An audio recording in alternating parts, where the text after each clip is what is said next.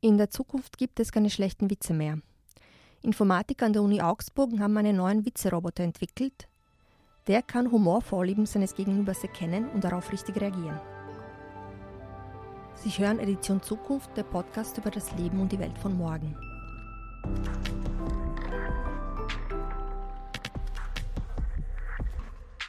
Mein Name ist Olivera Steitsch und mir gegenüber steht der Kabarettist Thomas Maurer. Hallo Thomas. Hallo. Macht dir das Zitat vom Anfang Angst eigentlich?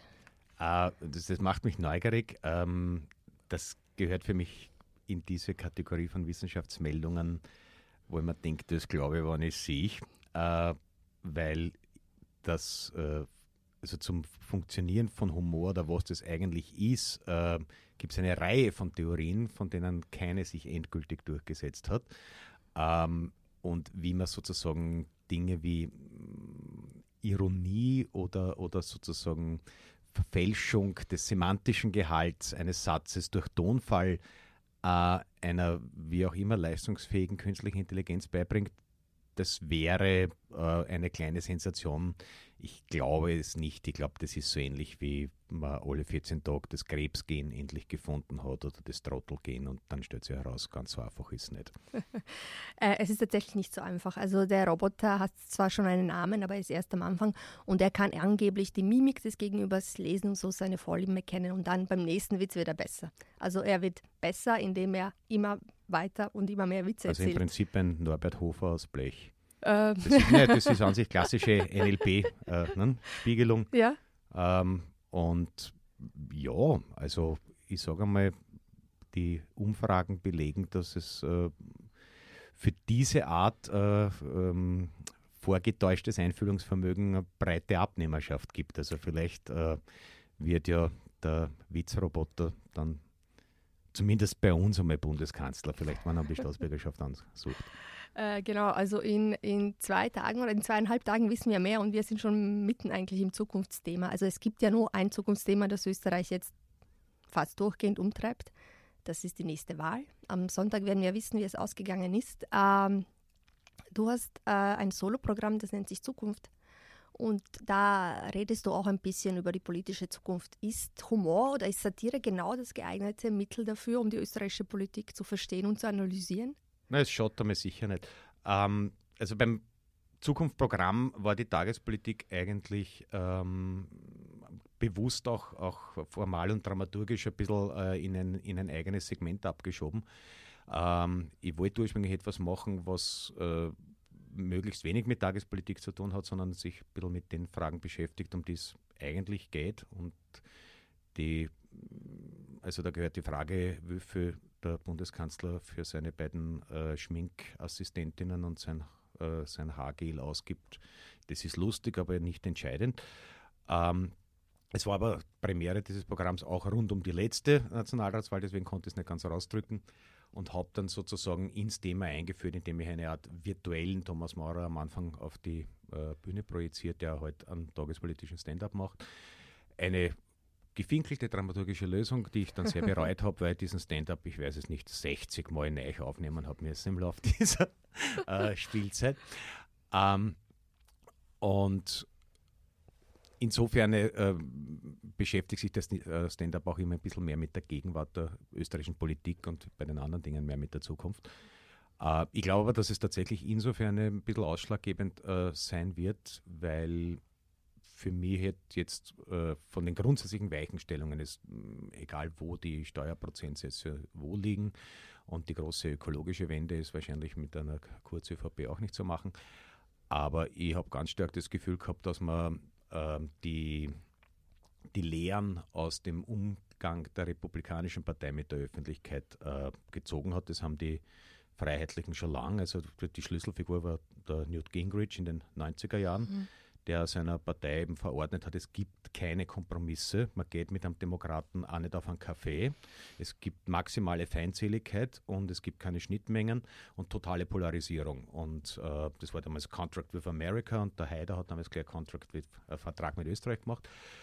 Und grundsätzlich war die, die Koalitionsarbeit schon auf eine absolute ähm, Polarisierung ausgerichtet. Also es geht nicht mehr, mehr darum, dass man sagt, eine Idee der SPÖ ist schlecht, sondern dass man sagt Sozi. Mhm. Ja?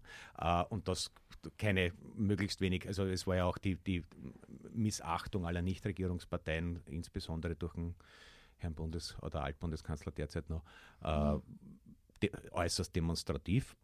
Und ich glaube, dass das sozusagen der Weg hätte sein sollen. Ich glaube, dass jetzt vielleicht dem, äh, der türkisen Fraktion die alten schwarzen Landesfürsten, die ja die schicken Partys und die kreativen Sushis von Martin Hobe zahlen müssen, äh, dass einer die jetzt vielleicht ein bisschen auf die Hursten steigen ähm, und dass da halt noch ein paar so eher ähm, Konsenspolitiker äh, älteren mhm. Kalibers am Werk sind, weswegen sich äh, der, der türkise Wahlkampf jetzt nicht so im Feindbild zuspitzen gerieren kann, wie es wahrscheinlich ursprünglich geplant gewesen mhm. wäre. Die sind so ein bisschen orientierungslos und müssen halt äh, eine Schwalbe nach der anderen machen und aufs Schienbein zeigen und aua, aua, auch wenn gar niemand in der Nähe war, mhm. über dessen ah. Fuß man hätte fliegen können. Äh, heißt das, es erwarten uns weiterhin lustige Zeiten? Oder gute Zeiten für Kabarett?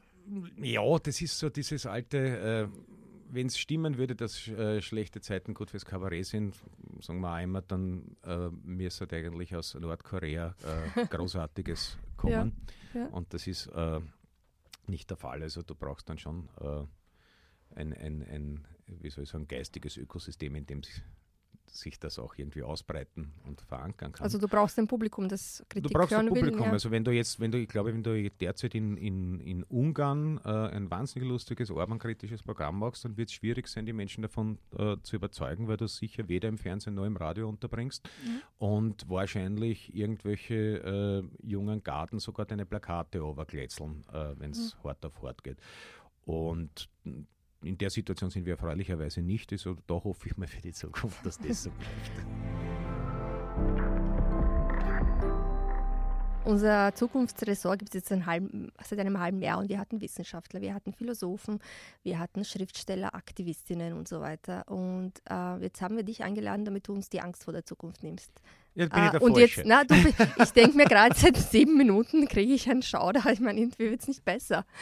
Gibt es nichts Lustiges in der Zukunft? Lust, das, das, das Scheißliche kann ja durchaus auch lustig sein. Ja? Also, äh, also die, die Vorstellung, dass möglicherweise äh, da ein paar Investorenträume in Erfüllung gehen und tatsächlich ein relevanter Prozentsatz an Menschen sich die Arbeit des Zwischenmenschlich nicht mehr antut, sondern äh, lebensechte Sexroboter pampert, um äh, nicht allzu viel Zeit äh, mit diesem menschlichen Aspekt zu verlieren.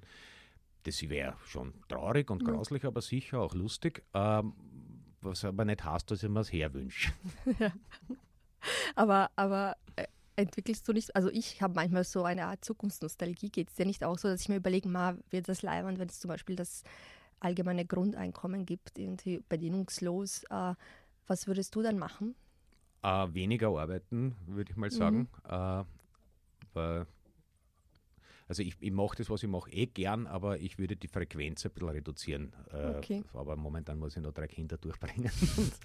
okay. äh, aber ich glaube, ich würde ich würd jetzt nicht wesentlich was anderes machen. Mhm. Ich würde nur ein, ein, paar Dinge auch machen, zu denen ich so nicht komme. Dann ist auch immer die Frage, wie das Grundeinkommen äh, gestaltet mhm. ist. Und man kann auch das Grundeinkommen natürlich äh, von einer äh, hochherzigen sozialen Idee dran in, in ein äh, letztes Schmiermittel, äh, um halt Konsumenten für den Kapitalismus äh, zu erhalten. Und du kannst dann auch natürlich fragen, ob das kann man theoretisch auch mit Einschränkung der staatsbürgerlichen Rechte kombinieren. Ich, meine, ich habe genug Science Fiction gelesen äh, oder oh wahrscheinlich auch. Ja. Ähm, also ja. Unter, unter in welcher Gestalt, ich nehme mal an, dass es irgendwann kommen wird, weil mhm. einfach äh, die Produktivität sich derartig äh, massiv exponentiell beschleunigt und das dann eben auch äh, absehbarerweise bald auf die äh, Boomjobs der letzten Jahre, auf Dienstleistungen und so weiter äh, gehen wird. Ähm, und die ersten mm, Branchen sind ja schon ausgestorben. Also Börsenbroker ist vorbei. Mhm. Wobei, ich habe jetzt im, über den Sommer Daniel Kahnemann gelesen, es ist ganz gut belegt, dass Börsenbroker immer ein vollkommen sinnloser Job war und äh, nie irgendwelche Investmentfirmen über die statistische Zufallsrate gekommen sind. Mhm. Ähm, und man das eigentlich von Haus aus hätte bleiben lassen können. Aber egal. Aber und ich glaube, das nächste wird sein mittleres Management. Also weil, weil da wird es dann irgendwann einmal äh, Artificial Intelligence äh, Programme geben, die das mindestens so gut äh, mhm. und mit weniger mh, emotionalem menschlichen Bias erledigen. Mhm. Also möglicherweise läuft es ja wirklich auf das äh, hinaus. Also ich, ich habe ja diese, diese wir nennen es jetzt mal neoliberal, obwohl wir wissen, das hat er ne, jedes Mal, wenn man neoliberal sagt, schreibt dann irgendwer einen Leserbrief, dass es eigentlich äh, ursprünglich ganz anders war.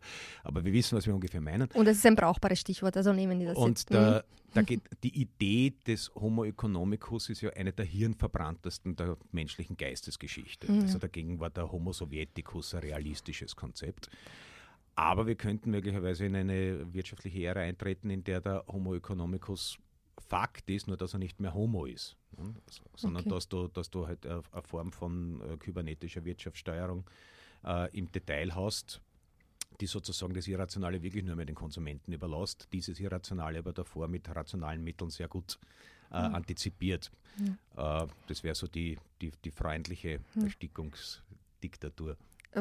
Also du machst mir wirklich Angst, weil ich, weil ich gerade eben jetzt so, so eine Art äh, Einstiegsbuch, was ist überhaupt der Homo economicus gelesen habe, irgendwie so aus feministischer Perspektive und mir kam es eben sehr roboterhaft vor.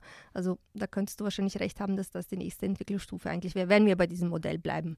Das ist eigentlich relativ. Ja, natürlich stellen sich auch die Frage, wie lange sich ein ähm, das Modell des Kapitalismus, das ohne Wachstum nicht funktioniert, weil sonst die äh, ja. ganze Zinswirtschaft zusammenbricht, wie lange sich das mit den Ressourcen ausgeht und ob da irgendwas kommen wird, wovon wir womit wir alle noch nicht rechnen und mhm. vielleicht ist es was Angenehmeres als ein Kollaps. ähm, aber aber da, da sind wir schon sehr weit äh, ja. in der Zukunft, da würde ich keine Prognosen äh, abgeben.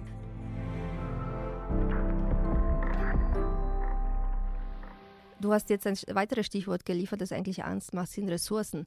Man kann, hatte ich das Gefühl, ähm, bis jetzt über alles lachen, aber so, wenn es auf den Klimawandel kommt, da, da gibt es irgendwie auch keinen Smalltalk mehr. Es ist, ent, entweder gibt es jenen, die sagen, na okay, lass den Blödsinn und die anderen sind eigentlich sehr betrübt. Wie geht es dir damit?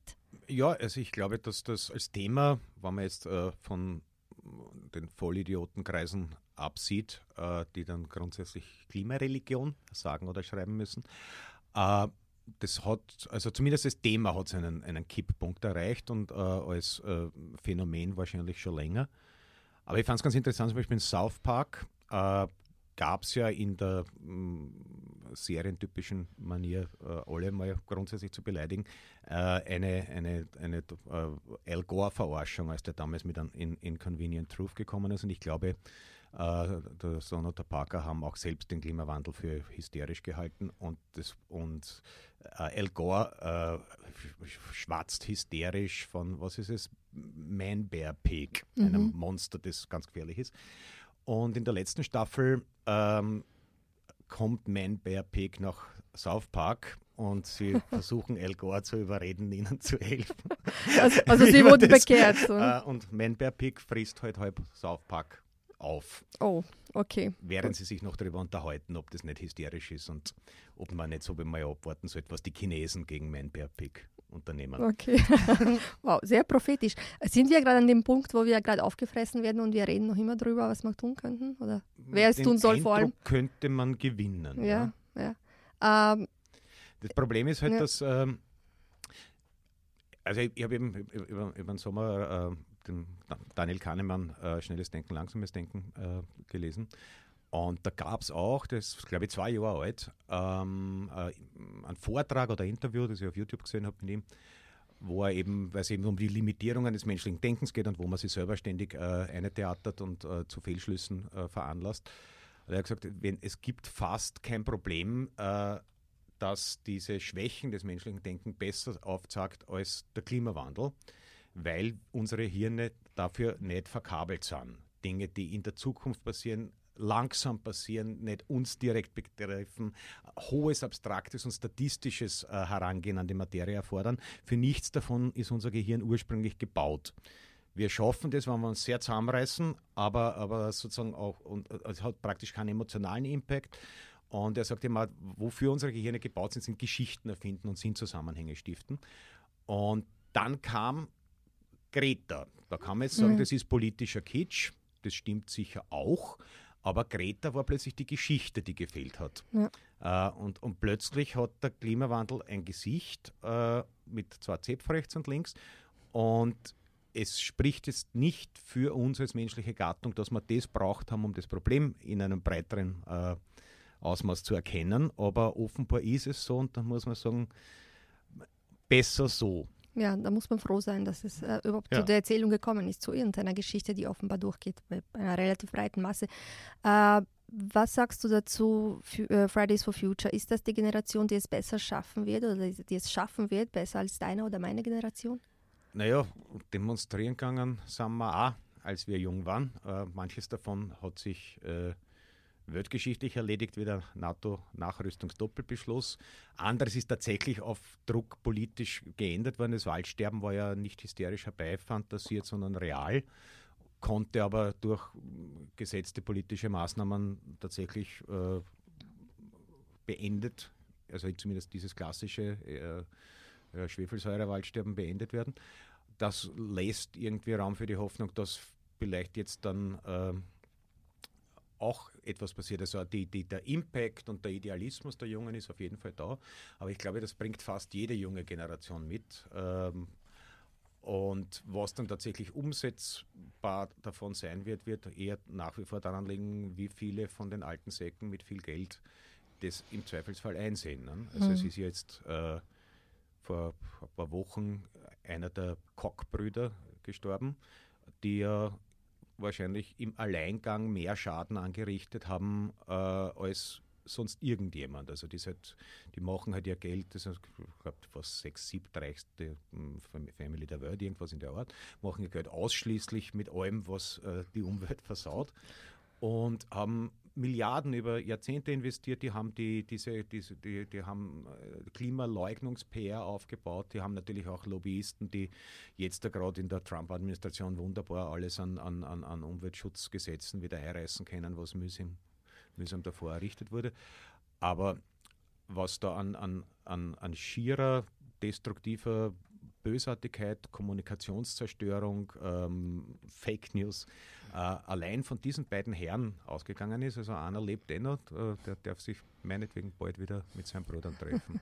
äh, und das macht natürlich etwas aus, ja. Und, und wir, es spielt alles zusammen. Es ist so wahnsinnig äh, multifaktoriell, wie erzählt sie die Geschichte. Wir haben diese Informationsmonopole, die sich äh, eigentlich zunehmend zuspitzen, was, äh, was wir erfahren, wird sehr viel damit zu tun haben, welche Filterregeln und welche Algorithmen Google und Facebook äh, anwendet. Ja? Und dass man das Ganze äh, ganz anders anlegen kann als den Cyberpunk-Traum vom unbegrenzten Raum des freien Meinungsaustausches, haben wir, sehen wir spätestens mit China. Ne? Ist ja nicht so, dass es bei uns nicht technisch machbar wäre. Ne? Äh, du, du hast jetzt oft gesagt, wir sehen, dass es doch nicht so kam. Also jetzt mit dem Beispiel Internet und davor warst du zukunftsoptimistischer, als du jünger warst. Mm, Naja, man hat, also meine, meine Jugend hat begleitet der, der, äh, der, der, die, die psychopathische Logik des Kalten Krieges. Also du hast irgendwie gewusst, für jeden von uns sind äh, 200 mal mehr Sprengköpfe da, als äh, notwendig waren. Ne? Und das hat uns ein bisschen ein klammes Gefühl gemacht. Ich meine, die Nuklearwaffen sind ja nicht weg, aber die Angst davor ist weitgehend geschwunden. Kann man auch darüber streiten, wie gescheit das ist. Äh, und, aber was es jedenfalls gab, war ein, ein, ein ganz anderer ähm, ja, Zukunftsoptimismus. Du bist davon ausgegangen, dass das irgendwie sich alles einrichten wird. Du hast, hast weder diese ähm, marktwirtschaftliche Karrierezurichtung der Jungen gehabt, die heute ist, dass da irgendwie mit acht Jahren schon sagen, du musst überlegen, was du mal inskribieren musst, damit es kein überlaufenes Studium und was dann wirklich in der Wirtschaft gefragt wird und ob es nicht doch vielleicht Chinesisch im Kindergarten nimmst. Äh, also das, dieses Bedrückende war nicht und, und eben die, diese Themen wie, mm, ja, geht uns die Arbeit aus und was wird dann? Du bist davon ausgegangen, das wird, wirst die durchwursteln. Also ich war Schulabbrecher und habe ein Dreivierteljahr mich mit Gelegenheitsjobs durchgeschlagen, bevor ich Buchhändlerlehre angefangen habe, aber ich habe mir nie Sorgen um mich gemacht. war auch strukturell manches leichter. Ich habe eine billige kleine Substandardwohnung mit Häusl am Gang gefunden, die hat ein paar hundert Schilling gekostet. Das habe ich mir sogar als Lehrling leisten können, nachdem ich daneben noch ein bisschen was gemacht habe. Das ist heute alles nicht mehr denkbar. Also das heißt, ich wollte eigentlich, mm, um mich selber habe ich mir keine Sorgen gemacht oder dass ich irgendwie über die Runden kommen werde.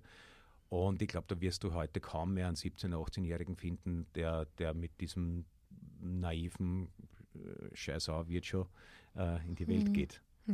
Also ich habe auch so das Gefühl, dass es einerseits natürlich Charaktersache ist, andererseits ist es eben natürlich auch die Biografie. Also die, deine Generation hat eben diese eine große Angst vor dem Atomkrieg gehabt. Das war irgendwie was Reales, greif, relativ Greifbares, glaube ich. Und ähm, die Generation, die jetzt auf die Straße geht, die hat dieses große, abstrakte Ding, das man irgendwie in unsere Hirne reinbringen muss. Es wird immer es, ist, es wird schwieriger, es gibt diese eine Erzählung. Aber mit jedem sehr heißen Sommer wird es ein bisschen leichter. Wird es ein bisschen eindrücklicher auch für diejenigen, die vielleicht äh, leugnen. Aber äh, dann gibt es auch die alten weißen Männer, die du auch erwähnt hast, und da können wir nicht selber äh, was ausrichten. Nun äh, geht es ja darum, dass wir selber was tun, weil wir haben zum, äh, zum Beispiel in einem Gespräch mit dem Zukunftsforscher Reinhold Popp gehört, er hat uns allen geraten, die Zukunft mitzugestalten. Nur so äh, ist die Angst weg. Was rätst du den Leuten? Was kann man tun? Was kann man selber tun? Bist du eher von der Fraktion, die sagt, äh, kauft irgendwie nur noch Biofleisch oder äh, die sagt, geht auf die Straße und ja, wählt die das paar Richtige. Dinge, die man tun kann. Ja. Äh, also ich, ich, versuche dann nicht den, mir selbst den Eindruck zu geben, dass ich damit große revolutionäre Dinge tue. Aber ja, ich bin äh, von der Fraktion wenig Fleisch und Biofleisch und äh, von der Fraktion, wieso nehmt ihr nicht einen Internetbrowser der nicht mit einer Firma verknüpft ist, die vom Datenhandel lebt. Also hm. Firefox zum Beispiel äh, verklopft deine Daten nicht weiter. Äh, wie weit kann man sich aus, aus, aus diesen Dingen äh, raushalten? Äh, also ich habe hab eine professionelle Facebook-Seite, wo halt meine Sachen drauf sind und ab und zu wenn mir was einfällt, stelle ich mal was Lustiges drauf, aber das ist dann wieder Monate, ich vergesse dann auch monatelang, dass es Facebook gibt. Äh, aber äh, das, das sind so diese, diese, diese kleinen Dinge. Ähm, Monopolisten nicht füttern. Du wirst es damit nicht verändern können, aber ich finde, man, man soll sich diesen, diesen billigen, deppert triumphalen Zynismus eh schon alles wurscht. Äh, jetzt kaufe ich mir ein Wagyu-Steak und Grills am Motorblock meines SUVs. Äh, also mit dem Schmäh, finde ich, kann man ja. ruhig einmal scheißen gehen. Okay. Und dann gibt es natürlich die große Politik, die man auch mitbestimmen kann oder im Kleinen kann. Äh, weil im Grunde brauchen all diese Zukunftsentwicklungen ja zumindest in einer Demokratie, ähm, habe ich äh, den Optimismus, dass man das doch in einen Rahmen stellen kann und einhegen Jein. kann. Ja. Es gibt das klassische Beispiel, über das Internet haben wir nicht angestimmt. Gut, also ja? es gibt Entwicklungen, äh, die wir nicht also Es gibt dann schon Dinge, ja. wir haben auch über den Autoverkehr nie abgestimmt.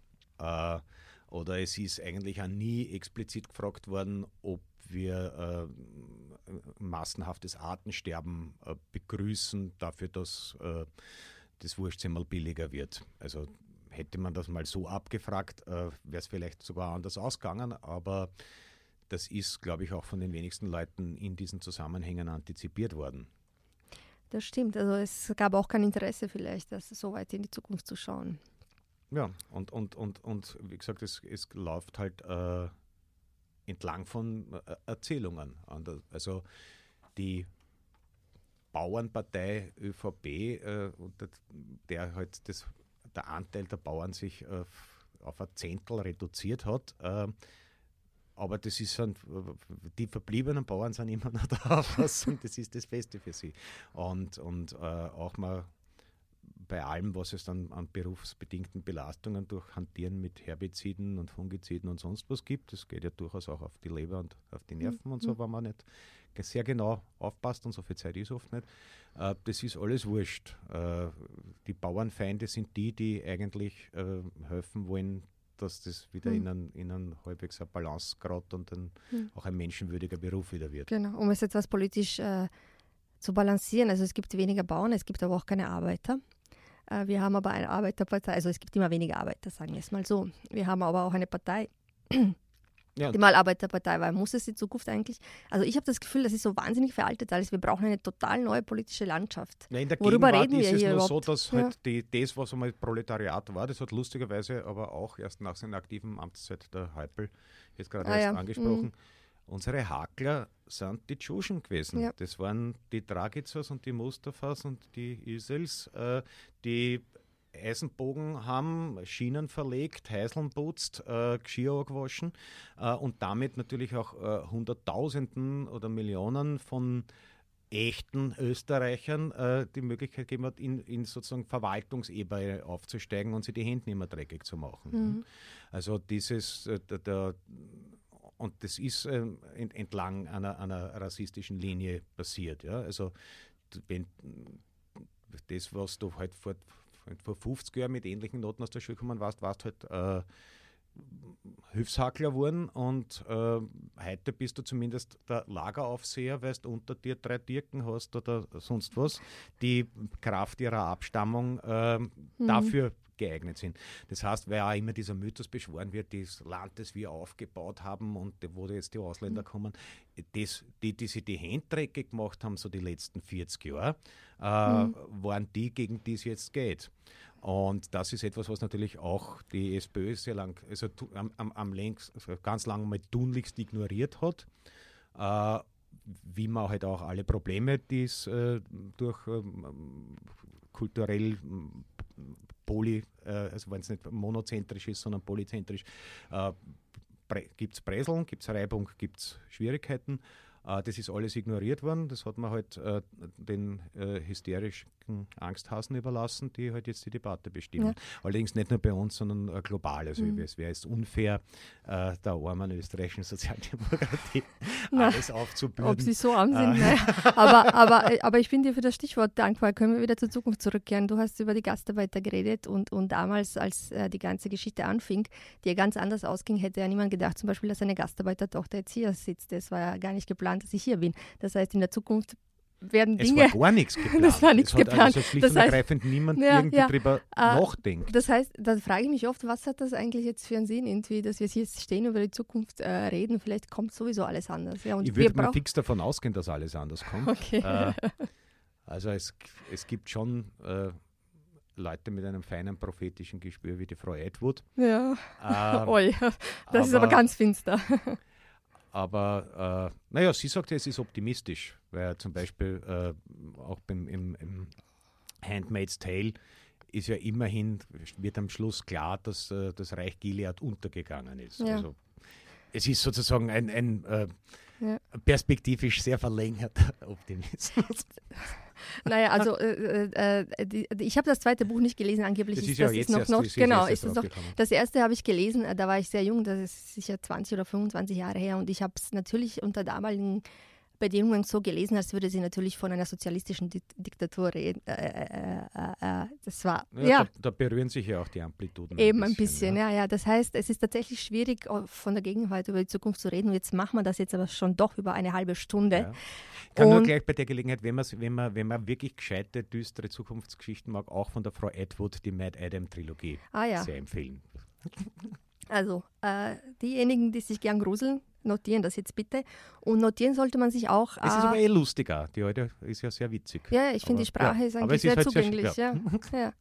ja. Äh, also weiterhin Edward lesen und äh, in dein Programm gehen, das Solo-Programm. Das ist Zukunft. unbedingt, ja, das hilft auf jeden genau, Fall, auch genau. gegen äh, weil, Krampfadern, Verdauungsschwierigkeiten aller Art und äh, entzündeten genau. Hals. Äh, stimmt. Ich fühle mich jetzt schon besser. Aber äh, du sprichst über die Zukunft dann nach der Wahl eigentlich. Ja? Äh, ich glaube, ich habe mir notiert am. Äh, am 5.10. kann man dich wieder ja, hören in genau. der Kulisse. Das sind so die letzten Vorstellungen. Es geht so in die, in die, in die Schlussrunde. Äh, wir haben jetzt im Oktober kommen wir mit Staatskünstler raus, rund um die Wahl. Dann spiele ich ein bisschen nochmal Zukunft nach und im Jänner komme ich mit einem neuen Solo.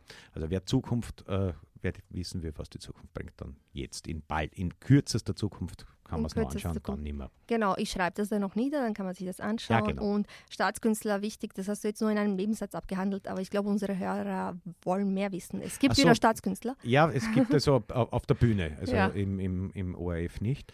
Uh, es wird, da hat uns auch die jüngere Entwicklung ein bisschen überrascht. Also wir haben was wir so geschrieben hatten, bis in den Mai, dann nach dem Ibiza-Video entsorgt. Äh, dann haben wir was Neues geschrieben und wir werden am Wahlsonntag in Oberwart die erste Einspielvorstellung haben. Da werden wir wahrscheinlich einen Fernseher auf die Bühne stellen müssen in der zweiten Hälfte. Und äh, dann Einspielen Vorstellungen und die erste, also es gibt zwei Einspielvorstellungen im Rabenhof und die offizielle Premiere ist dann am 4. Oktober im Rabenhof.